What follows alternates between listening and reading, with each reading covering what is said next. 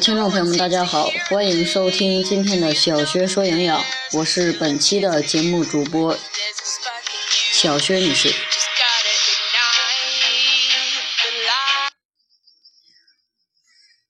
这段时间一直热播的一部电视剧叫做《芈月传》。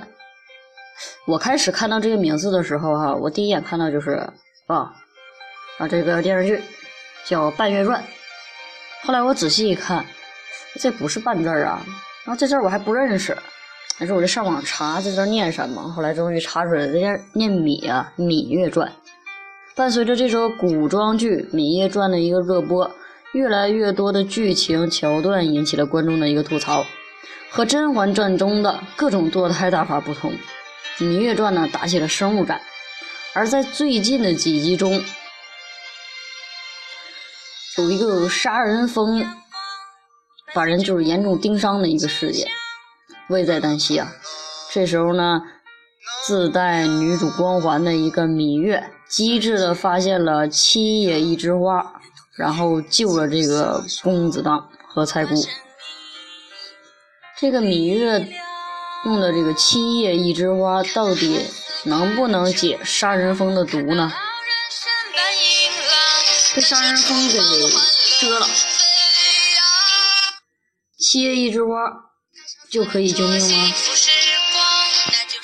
我只能告诉你啊，电视剧看多了啊。我们先来认识一下故事中的两位主角——杀人蜂和切一枝花。咱们来讲讲讲电视的情节啊。杀人蜂这个词儿啊，听着就是一个恶魔，杀人不眨眼的那种哈。其实，如果看这电视剧，杀人蜂这个词儿我们并不陌生。每年的春夏之交的时候，我们都能看到很多新闻，因为毒蜂叮咬身亡的悲剧也有发生。不过，杀人蜂呢，它并不是一种特殊的蜂，而是一种具有攻击力的一类蜂的统称。性格呢比较暴虐，啊，很黄很暴力，毒性比较强，攻击性比较强的蜂类，所以呢，就称之为杀人蜂。然后说一个西方人熟知的杀人蜂，叫做非洲化蜜蜂。这种蜂并不是天然存在的物种，而是人类自己搞出来的。对，你没有听错，是人类自己搞出来的一种物种。由于巴西位于南美洲，该国养蜂业引入了，就是引入了一个欧洲亚种蜜蜂对热带气候适应的一个不良。然后，圣保罗大学沃里克。埃斯特万克尔博士受命解决此问题，哇，好长的一个名字。他认为，引起热带地区的亚洲应该是更能够适应巴西的一个气候，所以呢，在一九五六年的时候，从坦桑尼亚将三十五种东非风的蜂后，啊，蜂子里边的一个比较有权力的一个蜂后啊，带回了这个巴西圣保罗，让他们在。让他们与那欧洲的蜜蜂相结合，他们想结婚哈，结婚生孩子，啊，也产生了一个这样产生一个更适应热带生活的蜜蜂。杂交其实进行的很顺利，也就是说这个婚礼操办的很顺利啊，很多个品种的杂交蜜蜂就出现了，非洲化蜜蜂就是其中的一种。这种人工杂交出来的蜜蜂有较强的攻击性，不仅会攻击那些拍打它的人类。甚至呢，还会攻击附近蜂巢附近的动物，并且对袭击者紧追不舍。我一定要追到你，我一定要报复你，我一定要杀你，一定要打你。所以呢，它就有了杀人蜂之名。非洲化的蜜蜂呢，虽然凶猛，但是造成的伤亡其实不多，很多都是电影与媒体的一个夸大。南美洲的蜂农。已学会如何管理非洲化的蜜蜂，巴西与阿根廷更是产蜜的一个大国。非洲化蜜蜂呢，它能够良好的适应不同的生态环境，繁殖能力、抗病能力，而且呢还抗那种蜂螨。胡蜂呢，其实最危险的。通常来说呢，蜜蜂对人类的攻击性是很低的，无论是中国本土的中华蜜蜂，还是外来的意大利蜜蜂，都是这样的。但是这不代表说中国的蜜蜂就是好惹的。中国的蜜蜂，别看不吱声，一吱声，不鸣则已，一鸣惊人。在野外一定要避免去招惹这几种蜜蜂，就是那个胡蜂，或者是被称为马蜂，咱所通常所说的马蜂、黄蜂，还有雄蜂以及牧蜂，这些都不要去招惹。雄蜂和牧蜂通常会选择在木材缝隙或者是地下筑巢，因此呢，它们的巢是比较隐蔽的。也很少有人直接去接触，基本上可以忽略它们的危险。但是雄蜂和牧蜂的个头比较大，毒液也非常多，万一被盯上了，幸运的话可能没什么事儿，不幸运的话就很难说了。胡蜂其实是很大的一类昆虫，它的。吃的东西比较多，吃肉的、吃素的，两者都吃的，什么都有，看个人爱好。很多胡蜂都像蜜蜂一样是社会性的昆虫。简单来说就是虫多力量大。胡蜂和蜜蜂最大的区别就是这些家伙它不产蜜。此外呢，很多胡蜂的蜂巢更像个纸房子，那是胡蜂们用收集到的植物纤维的材料做成的，那非常的聪明，它们用植物纤维来做房子。胡蜂在蛰人后，它跟蜜蜂最大的区别就是，大多数都会将毒针给缩回去，然后再继续蛰人。但是蜜蜂呢？蜜蜂如果把人给蛰了，它的针就会留在人的皮肤里，有人说蜜蜂可能就活不了了，它不会再去蛰人了。胡蜂不一样，它把针给抽走，接着蛰。这个工具我是扎完你了，我还得拿走，我得去接着扎别人。大多数情况下，胡蜂它不会攻击人，只有当个体或者是蜂巢安全受到威胁的时候，它才会去攻击人。其实也是欠儿，你不去偷人家窝，人家去蛰你干嘛呀？肯定是你先去惹人家了。不过有一个非常棘手的问题，就是这些胡蜂它喜欢把蜂蜂巢啊修建在人类建筑的周围，比如一些房梁的上边、木质的门框上边。随着人类活动的一个扩展，人和蜂相遇的机会就会越来越多。每年都会有因胡蜂叮咬中毒甚至致死的一个报道。所以说呢，胡蜂才是中国最常见的杀人蜂。蜂毒它是什么毒呢？蜂毒是被胡蜂叮咬之后患者的一个剧烈的一个反应，通常为红肿、热痛、烦躁不安、呼吸困难、吞咽困难。如果毒量过大、抢救不及时的话，就挂掉了。这些生理反应啊，与蜂毒中的成分直接相关。蜂毒毒素啊，不是单一的毒素，它是一种复杂的一个混合体，包括了组织胺呐、肌肽呀、肥大细胞脱粒多肽以及神经毒蛋白、磷脂酶 A 二、透明质酸酶等多种成分，然后很多很多很多很多，所以毒性比较强。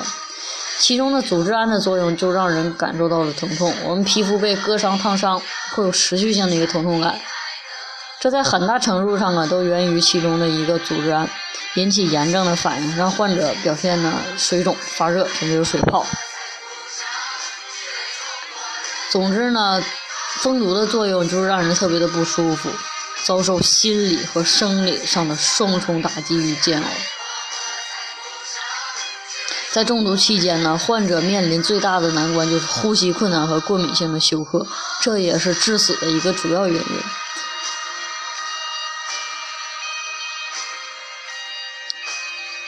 患者的尿液呀，有的还会出现酱油色，肾功能呢还会改变。后期呢可能会有不同程度的一个贫血，更多的毒素还可以直接损伤到肝脏，造成全身的水肿、少尿、肾功能异常。而且更麻烦的是，由于强烈的过敏反应，会导致肝细胞的坏死，表现为肝损伤相关的一个血清酶的升高。凡此种种都能够危及生命。呃，我们先进入一段音乐，然后接下来我们再说中了蜂毒，我们该怎么办？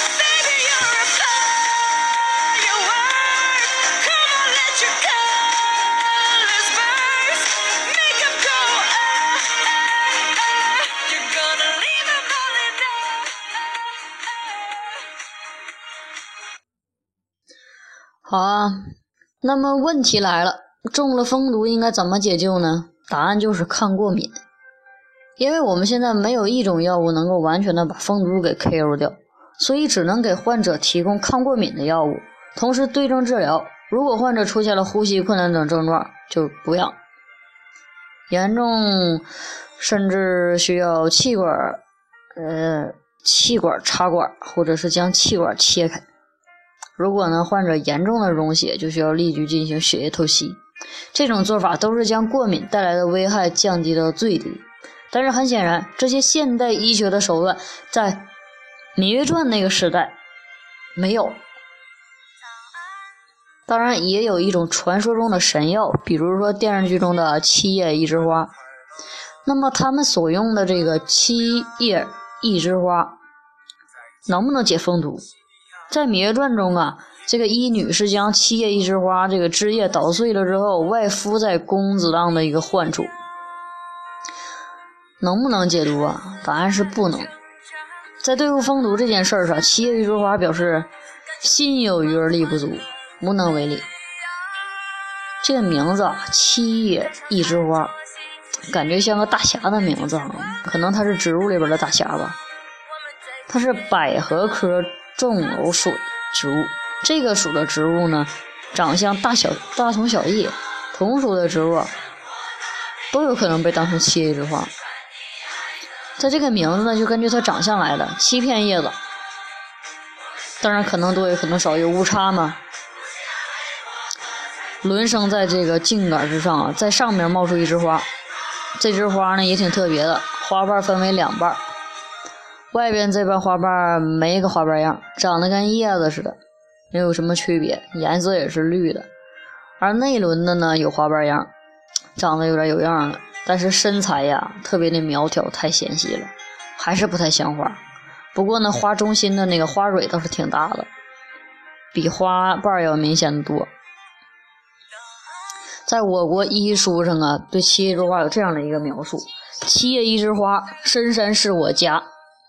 啊，七叶一枝花的主要成分呢，就是一些嗯皂苷类。这其实是植物自身保护的一个次生的代谢产物。我们熟悉的呢，就有人人参的皂苷、三七的皂苷等等这些东西。就这些成分和效果来说的话，七叶之花是可以来抗菌、止咳、镇静、镇痛，另外还有杀精子的一个作用。毒疮主要的原因就是细菌感染引起的化脓性的炎症，所以民间通常使用七叶之花来治疗毒疮。但是呢，问题是同样是红肿，同样是脓包，毒蜂叮咬跟其他的应该是两码事儿。蜜蜂引起的症状显然不是细菌的感染。要对抗蜂毒，我们应该抗过敏，同时呢，针对不同的症状采取措施。显然，七叶一枝花不具备这样的特殊功效，既不能抗过敏，也不能解决溶血的问题。这样看来，所谓的七叶一枝花解救毒蜂患者，完全是出于剧情的需要，符合为电视剧去增加一点色彩，增加一点内容。正宗的七叶一枝花，原变于，呃，这个原变种啊，产于西藏东南部、云南、四川和贵州，变种。的人倒是分不得哪都有。大秦所在的咸阳，太医连夜上山挖来，想来也不是太困难的事儿。但是呢，其对付蜂毒的能力，我们只能对他说：呵呵，呵呵，呵呵。好，以上呢就是今天的内容，感谢大家的收听。我们下次节目再会。明天呢就是小年了，呃，祝大家新年快乐，万事如意，猴年大吉。